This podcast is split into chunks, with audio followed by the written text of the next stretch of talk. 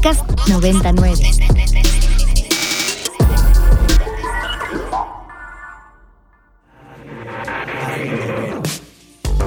Agenda Ibero. Conversaciones con quienes crean y gestionan proyectos inspirados en el servicio a la sociedad desde el ámbito universitario. Muy buenas tardes, bienvenidos a Agenda Ibero. Mi nombre es Mariana Pérez Cabello y les mandamos un saludo también en ausencia de Luis Felipe Canudas, quien nos abandonó el día de hoy para hacer trámites de la vida eh, imponderables. Pero está conmigo nuestro querido DJ de regreso de vacaciones, mi querido Pontas, ¿cómo estás? Ya descansado, desestresado, listo para Agenda Ibero. Luis Felipe nos abandonó, por una crisis de identidad tuvo que sacar... Tal cual, tal cual.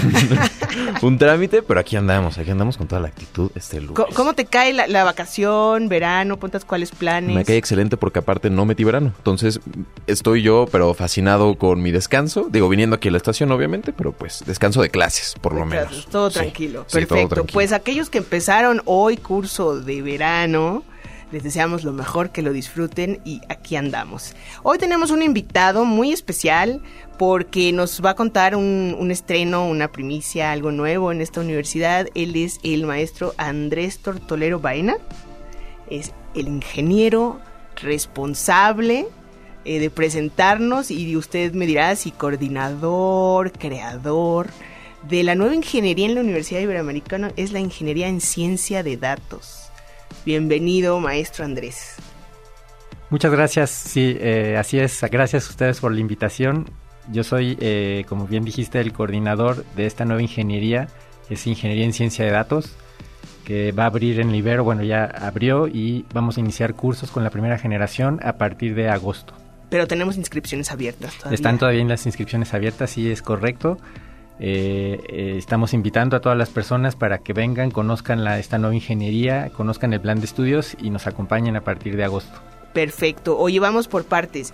¿Qué es la ingeniería en ciencia de datos? ¿Con qué se come?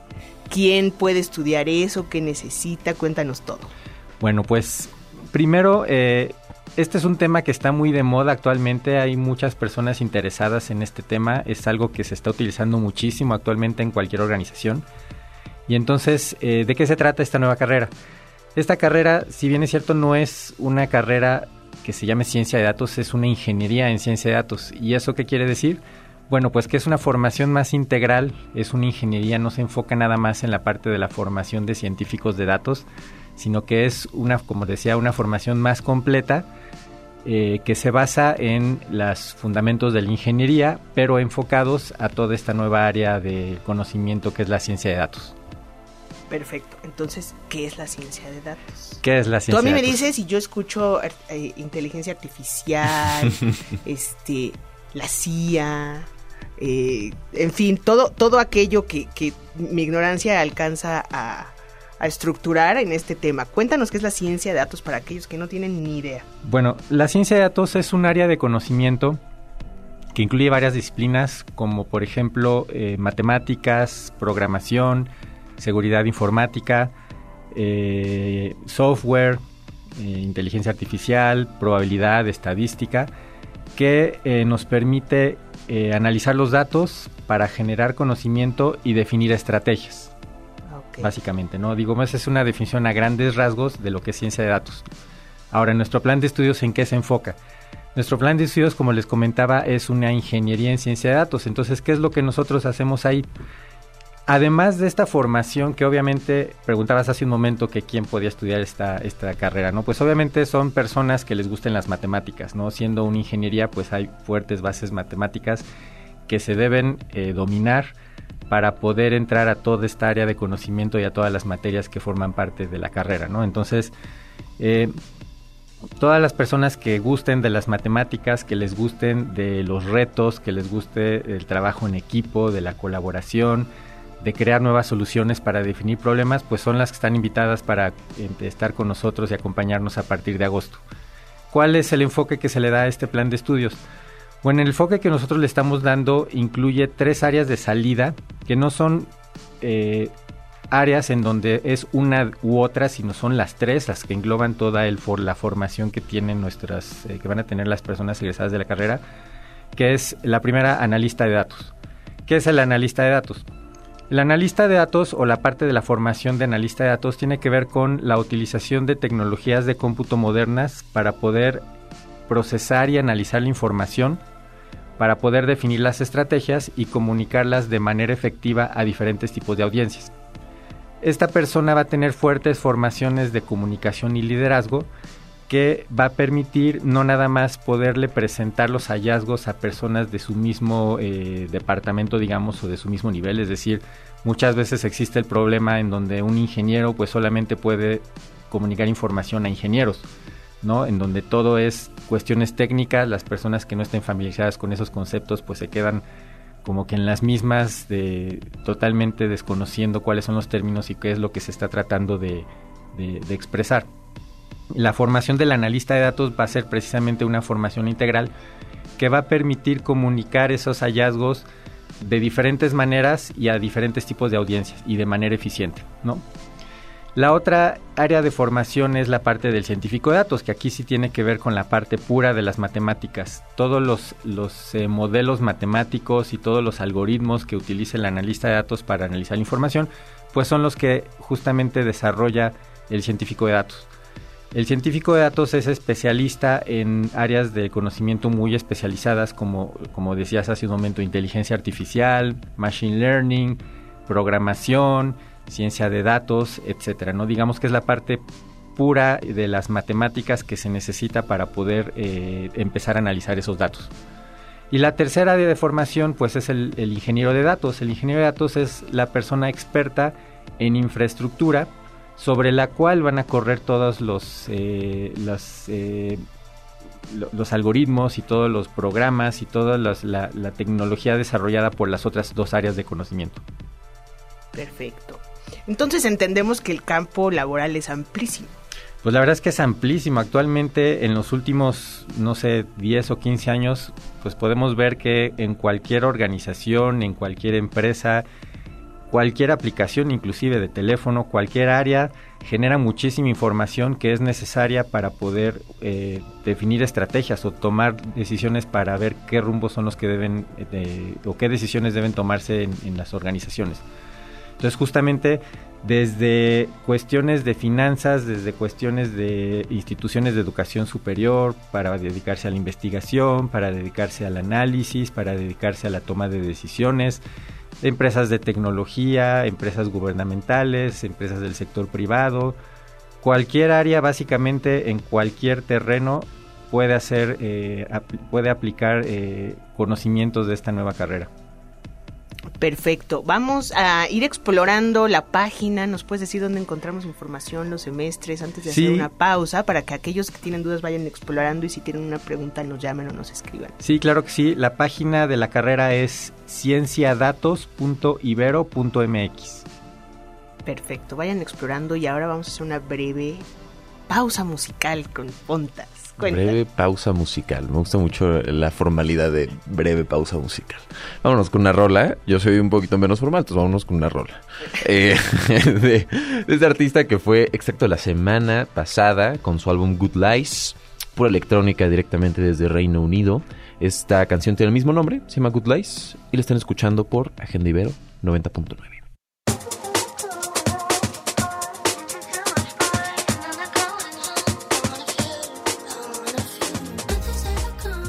Regresamos, lo que se acaba de escuchar es Good Lies de este artista llamado Overmono, que fue exacto la semana pasada, un álbum que tiene una exploración eh, electrónica pues, para animarse un poco todos los que están en verano, pues para animarse un poquito este lunes, que es primer lunes, si no me equivoco, ¿no? De, clases de verano. sí. Sí, del, periodo de verano, el, periodo, de, verano, Correcto. Esta, esta pieza musical. Esta pieza musical. Ay, ok. Oigan, estamos platicando con el maestro Andrés Tortolero Baena sobre la ingeniería en ciencia de datos, ingeniería de datos, ingeniería en ciencia de datos punto ibero. Punto MX, quedamos la Cienciadatos.ibero.mx. Cienciadatos.ibero.mx.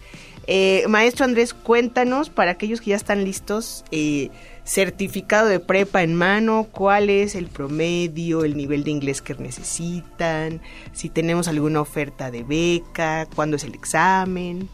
Bueno, los exámenes de admisión eh, son, si no me equivoco, todos los viernes. Ah, bien. Todos los viernes son, el examen es en línea.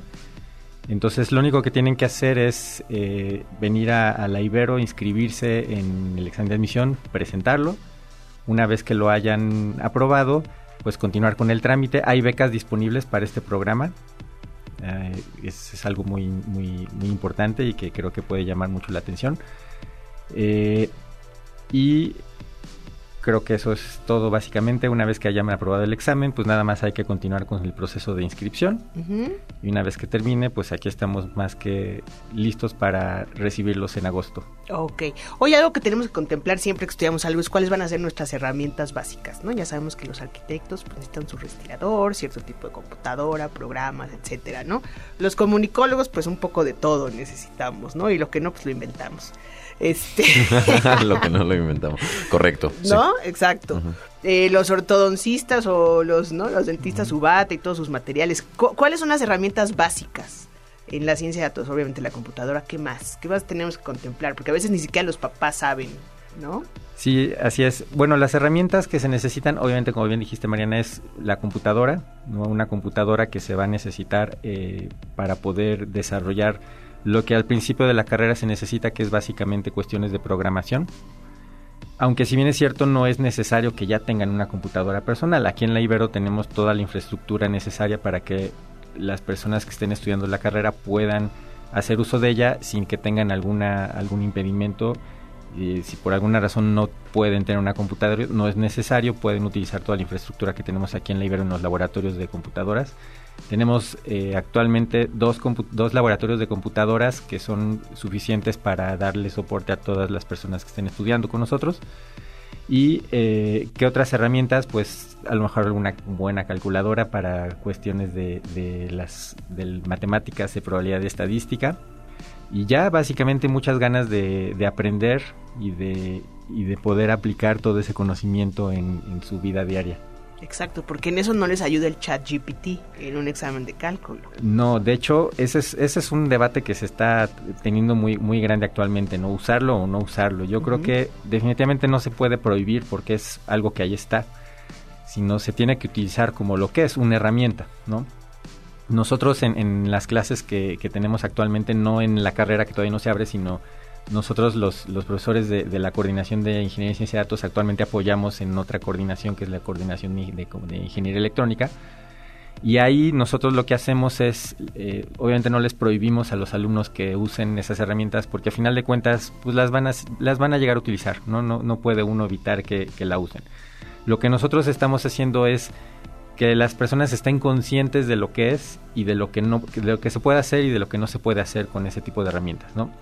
Nosotros muchas veces hacemos el ejercicio de eh, que las personas usen la herramienta y después nos digan si realmente lo que obtuvieron como resultado es verdad o no, o está correcto o no. ¿No? Muchas veces lo que, se, lo que se busca no es que pregunten algo, que les dé la respuesta, lo copien, lo peguen y lo entreguen, sino realmente ir más allá de la respuesta en el sentido de ver si efectivamente lo que respondió tiene sentido y es correcto y otra cosa que es muy importante, de hecho eh, hay algunas personas que así lo hacen, no nada más es eh, haz un trabajo y dame el resultado, sino si haz un trabajo y si lo que vas a hacer es utilizar ChatGPT, me pones por favor cuáles fueron las preguntas que le hiciste, cómo fuiste eh, refinando esas preguntas para obtener una respuesta con mayor precisión y después analiza la respuesta para ver si efectivamente esa respuesta que obtuviste coincide lo que, con, los conocimientos que uno tiene y con lo que uno estaba esperando o realmente es algo que no tiene nada que ver, ¿no? Es muy conocido que ChatGPT tiene errores, por ejemplo, al hacer operaciones matemáticas y al dar referencias bibliográficas. Entonces, eh, y además es muy fácil engañarlo. Por ejemplo, hay casos en donde le dice, ¿cuánto es 7 por 8? Y dice ChatGPT 7 por 8 son 25. Y uno les dice, no, no, 7 por 8 no son 25, no, 7 por 8 son 56. Y ChatGPT dice, ah, perdón, sí es cierto, tienes toda la razón, una disculpa, ¿no? Entonces, la idea pues es que las personas usen esta herramienta y que validen si la respuesta fue correcta o no. Claro, eso es importante. Yo, yo estoy convencida que no puede suplir la, inteligencia del ser humano, ¿no? Y nuestras capacidades, pero bueno, este es un, enorme debate, ¿no? Y aparte como que ahora nos han inyectado cierto miedo, ¿no? a este esta presencia de la tecnología en todos lados. Sí, exactamente. No es algo, es una herramienta a final de cuentas, ¿no? No es un ser misterioso que está moviendo algún conocimiento extraño y que nos está dando información, sino a final de cuentas es una, una herramienta que está basada en lo que se conoce comúnmente como algoritmos, ¿no? Algoritmos es una palabra así como que suena muy extraño de algún ser misterioso que esté en algún lugar y que nos está viendo. Los algoritmos pues, son, no son otra cosa más que los procesos o los pasos que se deben seguir para realizar algún proceso, ¿no?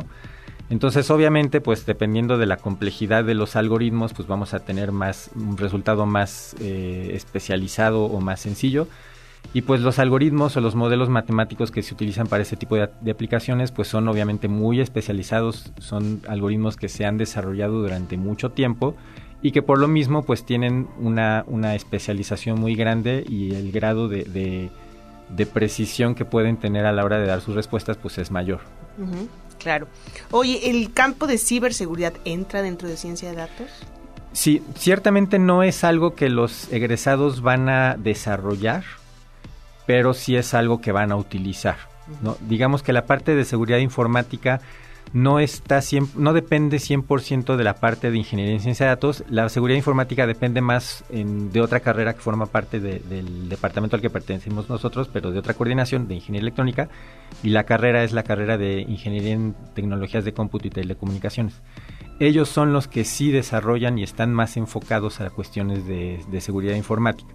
Como te decía, nosotros, si bien es cierto, no desconocemos el tema, pero no es nuestra área de estudio, no es, ni es nuestro fin, ¿no? Somos más que desarrolladores de la seguridad, usuarios de la seguridad, ¿no? A final de cuentas, al ser un área que está enfocada en manejo de mucha información y el manejo de muchos datos, pues la seguridad de los datos es algo que se debe contemplar en, todos los sentidos y en cualquier momento. Entonces, como, como personas que estamos manejando información, pues tenemos que estar conscientes de la seguridad que se debe llevar a cabo tenemos conocimientos de seguridad, pero no la desarrollamos como tal, ¿no? No somos las, digamos, alguien que quiere ser, está interesado en esto porque quiere ser hacker, pues ingeniería en ciencia de datos no es, sería el área más adecuada para hacer eso, sino más bien la, carrera de ingeniería en tecnologías de cómputo y telecomunicaciones. Que más adelante no se pueda dedicar a eso, eh, o sea, no está exento. No, está exento exactamente. Más adelante sí podría dedicarse a eso, pero digamos que el área de salida más natural para dedicarse a eso sería la carrera de tecnologías de cómputo y telecomunicaciones. Oye, eh, maestro Andrés, cuéntanos tú cómo llegaste hasta aquí, porque evidentemente cuando tú estudiaste, ¿ya había ciencia de datos? No, no, no había ciencia de datos.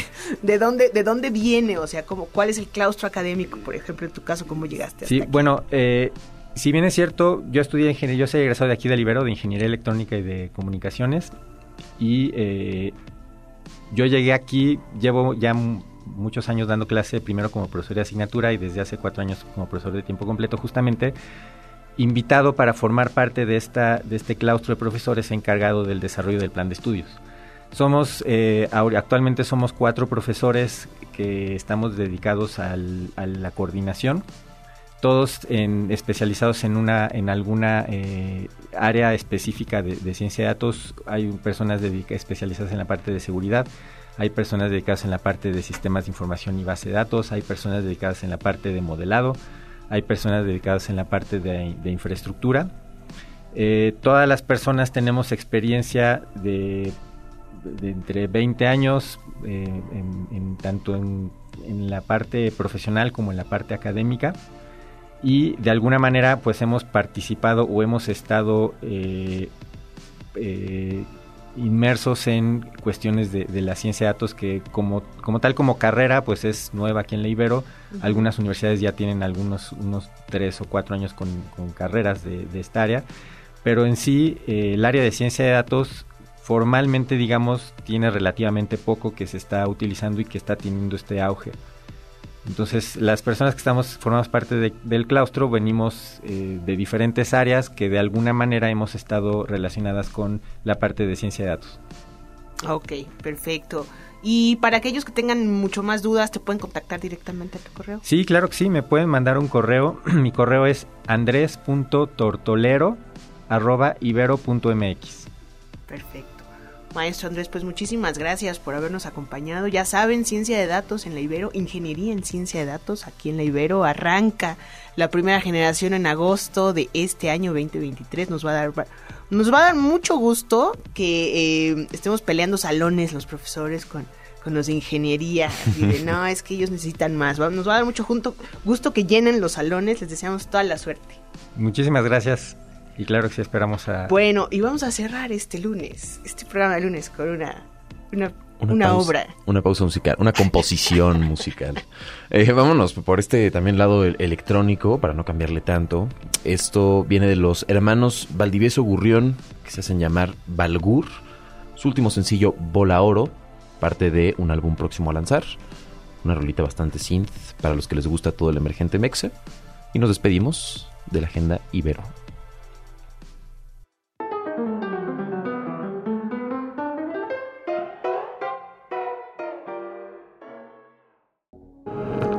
Documentando la memoria histórica del quehacer universitario desde el placer de la palabra. Desde el placer de la palabra. Agenda Ibero. Conversaciones con quienes crean y gestionan proyectos inspirados en el servicio a la sociedad. Para más contenidos como este, descarga nuestra aplicación disponible para Android y iOS o visita ibero909.fm.